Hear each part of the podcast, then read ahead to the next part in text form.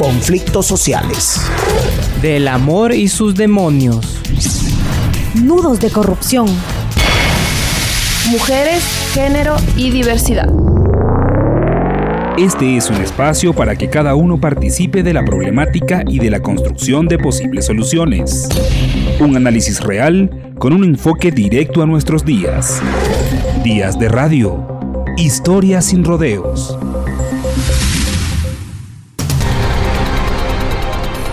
Más de 13 millones de personas están habilitadas en Ecuador para elegir al próximo presidente, a los nuevos asambleístas y también a los parlamentarios andinos el próximo 7 de febrero de 2021.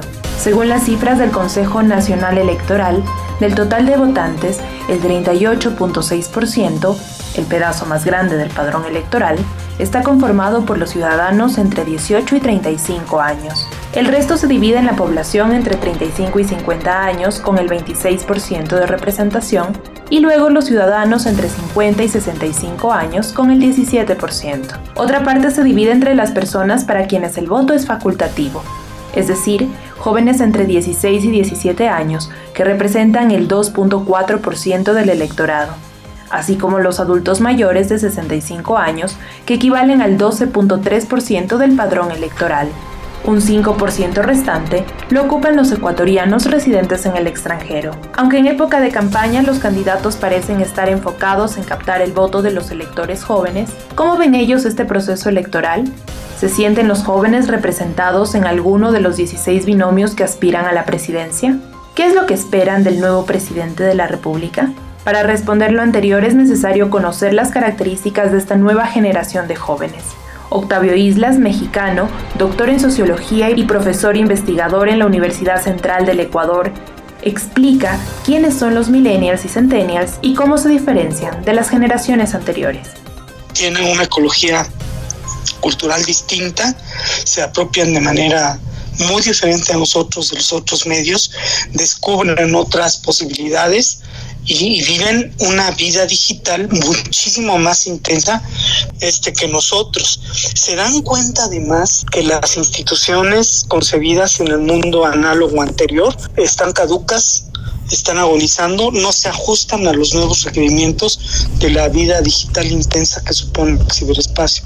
Entonces cuestionan a gobiernos incompetentes, a partidos políticos y políticos egoístas que no entienden en un momento dado las nuevas condiciones, a parlamentos y congresos que ya no se necesitan, no necesitamos falsos mediadores fácilmente a través de, del voto digital se puede saber qué quiere la gente, cómo lo quiere, y ellos mismos pueden ser los actores e interlocutores. Entonces es una generación de ruptura, ¿eh? que está muy desencantada con, el, con los partidos políticos y con la política en general. Alejandro Proaño es uno de los integrantes de B-Words, un proyecto mediático en Instagram que informa a los jóvenes usuarios sobre distintos temas, entre ellos la política. Alejandro produce contenidos de análisis político para su plataforma y cree que los jóvenes sienten apatía por la política como la conocemos. La apatía política dentro del gran número de jóvenes es, es notable, ¿no? Es muy notoria. Hay que tomar en cuenta que posiblemente los jóvenes, hablando así de millennials y centennials, tengan una fuerte importancia dentro de los presidentes. Eh, y sobre todo en la decisión de quién será nuestro próximo presidente y nuestro próximo gobernante. Eh, hablando de la apatía política, hay que analizar que los jóvenes vienen de creciendo, por así decirlo, vienen eh, cada día de su vida cercano a, a, una política como la que fue el correísmo, como la que fue hoy el morenismo y pues son políticas, eh, por así decirlo, muy, muy corruptas, son políticas muy sucias, son políticas muy eh, revanchistas, son políticas muy complejas de entender y comprender. Con esta percepción coincide Jorge León, presidente de la Federación de Estudiantes de la Universidad Estatal Amazónica en El Puyo. Jorge además sustenta su argumento con cifras que revelan esta realidad Bueno, desde los jóvenes ahora hay una encuesta no hace mucho eh, por una fundación Millennials determinada aquí en Ecuador. Menciona que el 70% de los jóvenes entre edad de 16 a 30 años eh, lo ven la política como algo desmerecedor, como que no les interesa y lo ven como algo pecaminoso. Entonces ahora habrá que trabajar en ese ámbito. Sabemos que la política es muy importante, elemental para promover eh, desarrollo, pero si ahora las malas experiencias nos han confundido en este sentido, pues también habría que trabajarlo en ello, ¿no? Y, sobre todo creer, ver perfiles que más se acoplen a las necesidades de cada una de, a cada uno de las, de las regiones, de cada una de las provincias y nacionalmente también, ¿no? Analizar bien el voto. La desconfianza sería uno de los motivos por el que los jóvenes miran a la política desde lejos. Andrés Yu, dirigente estudiantil de una universidad privada de Quito, lo cuenta. Yo creería que sigue esa, sigue esa desconfianza. Apenas nosotros prendemos las noticias en la mañana, lo primero que escuchamos son casos de corrupción y todos esos temas que, derivan de ello en las noticias. Entonces, los jóvenes lo que optan es por un, un candidato que no ha estado involucrado en la política. No hay un candidato que haya transmitido esa confianza que los estudiantes necesitan pero la poca confianza que infunden los políticos a los jóvenes también estaría relacionada con que no conocen a sus nuevos electores ni saben cómo llegar con sus mensajes hacia ellos. Las brechas generacionales, entonces, juegan un papel importante. Arely Loaiza es la cuarta TikToker con mayor número de seguidores en el Ecuador y estudia producción multimedia en una universidad privada de Quito. Entre sus cuentas en TikTok alcanza casi los 5 millones de seguidores. En Instagram sobrepasa los 40.000. Para ella, desde su experiencia en las redes sociales, hay pocos políticos a los que les importa conectarse con los jóvenes en sus espacios de interés. Creo lastimosamente que todavía hay esa brecha. Sí hay ciertos políticos que todavía, o sea, que sí ven una oportunidad y si toman esto de, por ejemplo, entrar a TikTok y comunicarse más con los jóvenes porque actualmente estamos ocupando mucho TikTok, es una red social que se ha vuelto muy popular entre mi generación. Entonces, eh, sí hay ciertos políticos que se han atrevido a entrar ahí para escuchar qué tienen que decir los jóvenes, pero son muy pocos. Eh, y siento que es porque todavía no se nos toma como muy en serio lo que hacemos los jóvenes o nuestros espacios de interés. Entonces, no se atreven a entrar ahí y prefieren quedarse en Facebook, digamos, donde la gente es mayor. Para Alejandro Proaño, la diferencia generacional es determinante en la comprensión del discurso de los políticos. Proaño argumenta que las nuevas generaciones de jóvenes cada vez representan mayoritariamente el padrón electoral y por tanto los políticos deben estar conscientes de que enfrentan nuevos desafíos. Hay que hacerles entender a los políticos que sus generaciones, hablando de generaciones de edad, eh, ya no están o ya no son eh, ejes votantes, por así decirlo, ¿no? Y también hay que entender nosotros como jóvenes que los políticos que hoy están debatiendo y que están luchando por ese eh, futuro presidencial, presidencial crecieron en generaciones muy distintas a las nuestras. Octavio Islas coincide y señala que los políticos se enfrentan a una generación que necesita abanderarse de una lucha que les permita cambiar la sociedad. La clave sería que los jóvenes entienden la política de una forma distinta. El sociólogo y comunicólogo mexicano explica que la comunicación con esta generación es importante, pero que aún es algo que no es reconocido ni entendido por los asesores y consultores de campaña. Es una generación profundamente idealista que necesita una causa heroica, noble, para sumarse. Es una generación dispuesta a realizar grandes cambios porque entiende la política desde una perspectiva bien diferente a la acostumbrada a los políticos. Los políticos entienden la política como una actitud egoísta. Los jóvenes la entienden como una actitud estética, la oportunidad y la esperanza de cambiar el mundo. Entonces, falta esa chispa nada más y te sorprendería la capacidad de respuesta y movilización que tendrían este, eh, los jóvenes. ¿Por qué no participan? Ah, pues porque buena parte de los consultores y propagandistas que, que, que manejan las campañas son los perfectos mediocres. no son capaces de estimular ninguna actividad y vida en red.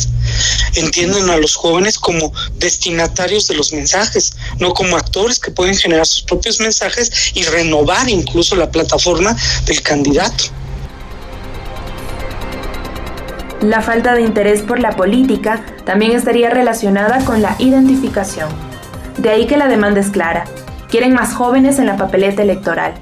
Esta poca representación juvenil también se reflejaría en las propuestas que no logran conectar con el electorado más joven.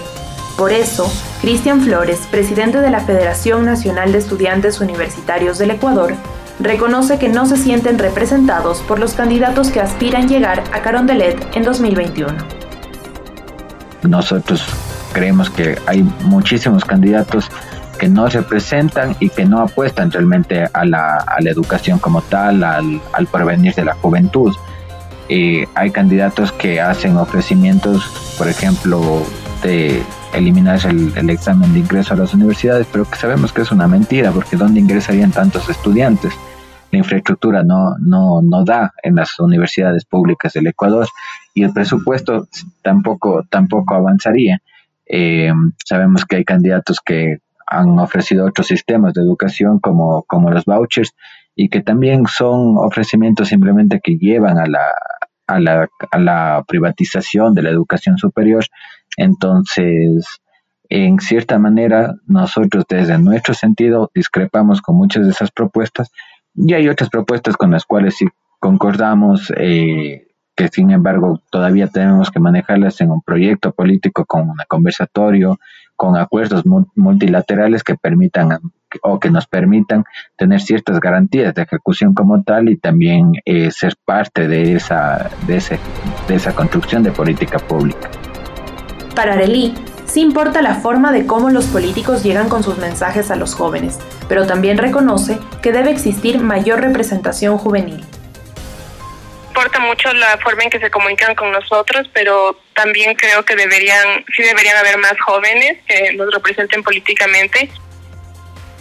Por el lado de la participación directa de los jóvenes en la actividad política del país, León también encuentra ciertos vacíos en la aplicación del Código de la Democracia, pero no deja de mencionar los avances. Las reformas al Código de la Democracia son prometedoras con algunas reformas, entre ellas la de participación de jóvenes dentro de estos comicios electorales. Sin embargo, también tengo ciertas críticas en, en, torno al aprobado Código de la Democracia, ¿no? Como por ejemplo, ahora se predispone que el 25% eh, de las conformaciones partidistas sean por jóvenes, pero a la vez no debería ser solamente ahora por una disposición legal, sino desde antes habría que tener la participación juvenil, juvenil ¿no? Y jóvenes netamente, ¿no? que tengan ideales y, principios en torno a los partidos. Destaco sí que este es un avance, ¿no? Peor es no tener nada. Inclusive otro avance es la, paridad en torno a las elecciones, pero por poner un ejemplo, en el 2017 eh, al para los asambleístas hubieron 229 eh, inscritos, de los cuales solo 28 fueron jóvenes y ninguno ganó. Entonces, se puede convertir un problema demagógico dentro de los partidos donde no existe a plenitud un verdadero participación de jóvenes, simplemente sean como para sobre y falta. Dentro de los comicios sabemos que ahora también con las reformas ya es por bloque las elecciones, entonces si estamos hablando de un segundo, tercer escaño, dependiendo de las provincias, pues em, la, la probabilidad de ganar son mínimas, ¿no? Entonces, por ahí también ciertas estrategias no estarían bien consolidadas y no estaría tan claro el panorama. Las propuestas de los candidatos tampoco conectarían con el sector joven de los votantes. Para muchos de ellos, los jóvenes solo son una promesa de campaña. Así lo explica Alejandro Proaño. En los candidatos muchas veces se ha buscado llegar a los jóvenes, se ha intentado abrazar a los jóvenes en campaña, pero cuando se llega al poder los jóvenes ya no son importantes, ya, ya no son el eje principal de buscar de, su, de sus votos, ya no son el eje principal de sus acciones o de sus propuestas. Aunque los jóvenes se muestren apáticos o desconfiados frente a los políticos, ellos también tienen sus propias demandas. Por ejemplo, el acceso y la calidad del sistema de educación superior es una de las principales prioridades de los dirigentes estudiantiles. Flores lamenta que haya una serie de elementos que llevan muchos años pendientes, como la creación y fortalecimiento de los institutos técnicos y tecnológicos, la reformulación del examen de ingreso e infraestructura para reducir o eliminar las brechas que existen entre educación urbana, rural, privada y pública. Como futuros profesionales, también les preocupa el empleo, como al 32% de los ecuatorianos que ubican el desempleo como el segundo problema más importante del país después de la corrupción, según los datos de noviembre de 2020 de la encuestadora Click Report. Creo que en general para la juventud es imprescindible el tema del empleo. la pandemia nos ha demostrado clarísimamente que hemos sido el sector más desatendido y hemos sido un sector que, que, lamentablemente en este momento no encuentra oportunidades, ya sea por la experiencia, ya sea por el grado académico, no encuentra oportunidad de empleo. Entonces, y si encuentra los, los eh, el salario es completamente bajo, es un salario cerca del, del básico, a pesar de que pueda tener alguien el título. Entonces creo que el, el, empleo es importantísimo. Se tiene que generar políticas públicas para el empleo joven como tal eh, que favorezcan a los, los empleados, en este caso que seríamos la, juventud, y no a los empleadores, y también eh, porque somos una, una, generación consciente, innovadora, somos una generación que también cree en las nuevas oportunidades y que estamos eh, de alguna manera encaminados y orientados al emprendimiento. Entonces también eh, es importantísimo que se pueda generar políticas públicas de aporte al emprendimiento. En la Amazonía, la educación también es un tema pendiente, así lo recuerda Jorge León. Hasta el momento, León no observa que ningún candidato se haya enfocado en la educación, sobre todo para esta región, y en realidad no ve que está siendo atendida por las propuestas de los candidatos creo que se están olvidando en realidad porque hasta ahora no he visto, bueno, no es tan pronto, pero a la vez eh, no, no se ha escuchado y no se ha visualizado como algo que recoja de un candidato presidencial las necesidades amazónicas. Ahora vemos que el raciocinio de incluso las campañas que se están dando están ya regionalizadas en el sector costa, en la parte de la sierra, pero por la Amazonía tampoco se ha visibilizado eh, la participación de algún candidato. Otras necesidades que identifica León son promover el desarrollo, promover la cultura, promover también la, participación esta misma de, jóvenes ¿no? dentro de las distintas entes de gobierno, de, que sean de sectores de la Amazonía, de los pueblos, de las nacionalidades. Entonces esto sería algo, algo importante que se debería destacar dentro del ámbito amazónico. La percepción de la política y las expectativas estudiantiles no son muy diferentes en el lado privado, aunque para Andrés Yu, la experiencia que deja la emergencia sanitaria por el COVID-19 también obliga a poner más énfasis en la salud.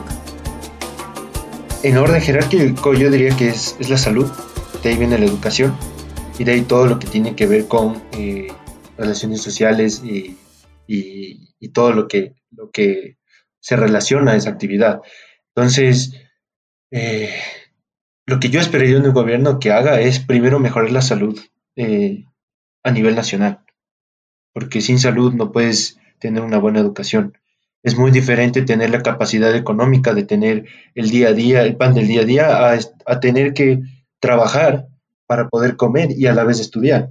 Eso hace que ya tu rendimiento sea mucho menor a, los que, a las, a las personas que sí tienen esta capacidad. Entonces, no soy mucho de la filosofía del, igualitarismo, si es que se puede decir así, sino estoy dentro de la filosofía de que el Estado tiene que ser un ente que regule todo esto y pueda, eh, ¿cómo digo?, pueda ah, distribuir los recursos del Estado a los que verdaderamente lo necesitan. Pero esto siempre y cuando se cumpla un, un modelo económico rentable. Para Arely Loaiza, su generación demanda que los políticos se interesen en los temas sociales, porque este es uno de los campos de interés de las nuevas generaciones. Creo que se ve mayor interés también en los temas sociales como el machismo, la homofobia, la transfobia, eh, todas esas cosas sociales creo que tienen un poco más de impacto en mi generación que en las anteriores. Por su parte, Cristian Flores entiende como la principal preocupación los recursos económicos destinados al proceso electoral del próximo año. La primera preocupación se debe a la gran cantidad de, participantes que existe y eso lo que implica dentro de los gastos económicos como tal para el, para el país, del, del, derroche de, dinero en campañas políticas en las cuales no necesariamente, o en candidatos que no necesariamente van a lograr ingresar o tienen opciones electorales o presentan propuestas claras, eh, hay que decirlo frontalmente, y hay candidatos que lamentablemente están ocupando un puesto que no, que no corresponde eh, al, al, momento histórico del país y al momento histórico también mundial, porque vivimos una pandemia en donde se necesita ahorrar la mayor cantidad de recursos que lamentablemente no se están dando y que se conoce que algunos candidatos se dan para la lógica de división de votos, se da para eh, a veces acuerdos políticos posteriores que lamentablemente no ayudan en, en lo que necesita o en, las, en, o en, la, en la realidad del país. A pesar de preocupaciones como la de Cristian, se observa que los candidatos invierten grandes sumas de dinero en su promoción. Según los datos obtenidos por Ecuador Verifica a través de la biblioteca de anuncios de Facebook, hasta el 14 de diciembre del 2020, los presidenciales han gastado más de 305 mil dólares solo en publicidad en Facebook. Si el gasto es comparable con otras redes sociales y formas de publicidad en la web, el gasto sobrepasaría el medio millón de dólares. Octavio Isla señala que la percepción de los jóvenes sobre la política ha hecho que ellos se abanderen de causas sociales y que también sepan identificar a los políticos que solo prometen, pero que no tienen intenciones de cumplir. Para Islas, el candidato perfecto para los votantes jóvenes sería aquel que pueda abrirles un espacio y cambiar el escenario político como lo conocemos. Yo creo que los jóvenes también le tomaron el pulso a esta generación de políticos este, mediocres, mentirosos, que suelen en un momento dado prometer todo en campaña y que en su vida pública han demostrado que no son capaces de cumplir todo aquello que prometen y que no se comprometen. Eh, en ese sentido, los jóvenes, me parece que en términos generales, han tomado bandera quizá por las causas más solidarias, más emotivas. Aquel candidato que perciban más próximo al pulso popular ese eh, es el candidato que les mueve. Pero todos aquellos candidatos en un momento dado que quieran prometer sobre imaginarios, eh, vamos a mejorar la educación y voy a invertir tal en, en la universidad. ¿En cuál universidad? En una universidad que fue perfilada para responder a las necesidades del siglo XX o del siglo XIX, se dan cuenta que son eh, promesas tramposas que ni siquiera son capaces de entender la nueva realidad los políticos y por tanto son despreciados este, y marginados por la, respuesta colectiva de los jóvenes. Los jóvenes. A los jóvenes los puede atraer aquel candidato que apele a sus emociones y la capacidad de transformar algo, todo el imaginario político. Aquel candidato que pudiera abrirles el espacio e incluso ser capaz de anular sus propuestas iniciales para recuperar las propuestas de los jóvenes para cambiar el orden de la realidad, sería el candidato perfecto y sería avalado totalmente por los jóvenes. La crisis de institucionalidad del Ecuador no pasa desapercibida para los jóvenes. En el país, según la encuestadora Datos, solo 8 de cada 100 ecuatorianos confían en el Consejo Nacional Electoral, que es la institución encargada de llevar los comicios del 2021. La actuación de los actuales consejeros del CNE y las decisiones que han tomado, además de la desconfianza común, luego de que cada elección el candidato perdedor alega que hubo fraude, serían algunas de las razones de los bajos índices de confianza. Flores critica la falta de institucionalidad del Consejo Nacional Electoral por las irregularidades que se han registrado para calificar a los candidatos y otros aspectos, sobre todo en un ambiente socialmente complicado para el país.